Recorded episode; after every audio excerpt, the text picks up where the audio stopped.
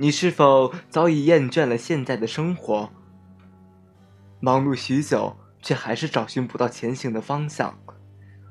亦或是你努力了很久，却发现你与理想中的结果失之交臂？没有一条路是可以平坦的让我们去走完。不要悲愤，因为这就是我们人生的意义。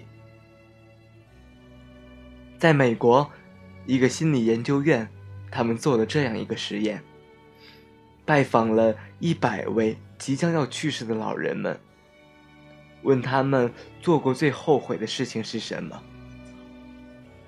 答案惊人般的一致，大多数老人没有后悔做过的事情，而他们后悔的是从没有做过的事。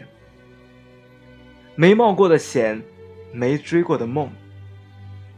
是啊，趁着我们还年轻，趁着我们还有旺盛的精力，为什么要让我们留下悔恨呢？不是我们选择梦想，而是梦想选择我们。你是否有勇气去抓住那个属于你的梦想？那个属于你、震撼你的梦想？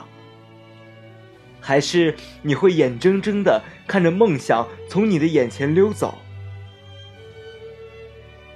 我在航校上学，在和老师聊天的时候，发现一个很震惊的事情。他说，大多数旅客都觉得搭乘飞机很危险，但事实上，飞机待在地面上更危险。他们将面临生锈、老化，会比在空中快的很多。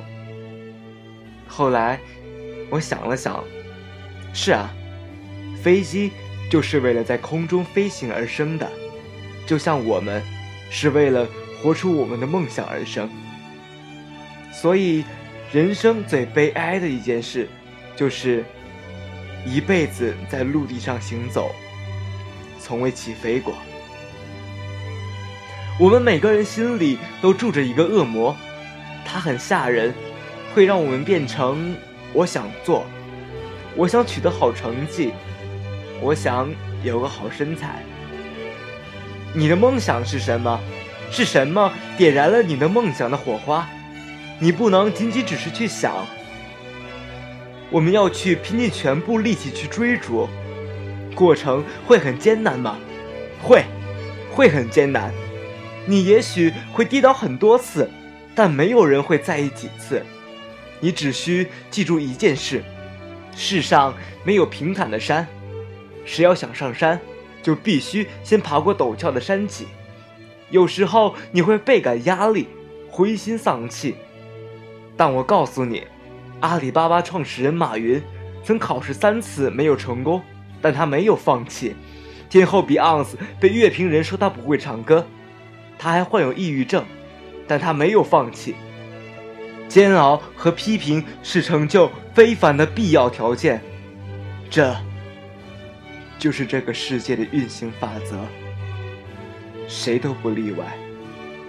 但是你可以选择痛苦的种类，是走向成功的痛苦，还是遗憾终生的痛苦？人生就是上帝赐予给我们的礼物。过去无法定义你这个人，因为未来的每一刻，你都是全新的自己。所以，请把握当下，做就对了。如果你不把握当下，那么你不仅仅是看不起你自己，更看不起全世界。